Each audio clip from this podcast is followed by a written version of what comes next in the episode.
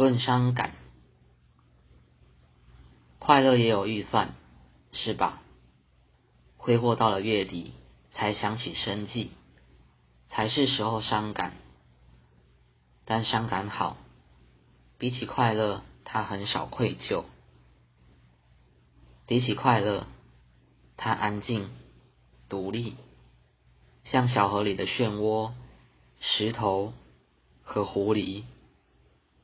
像内向的人走在街上的时候，是世界听着他的声音，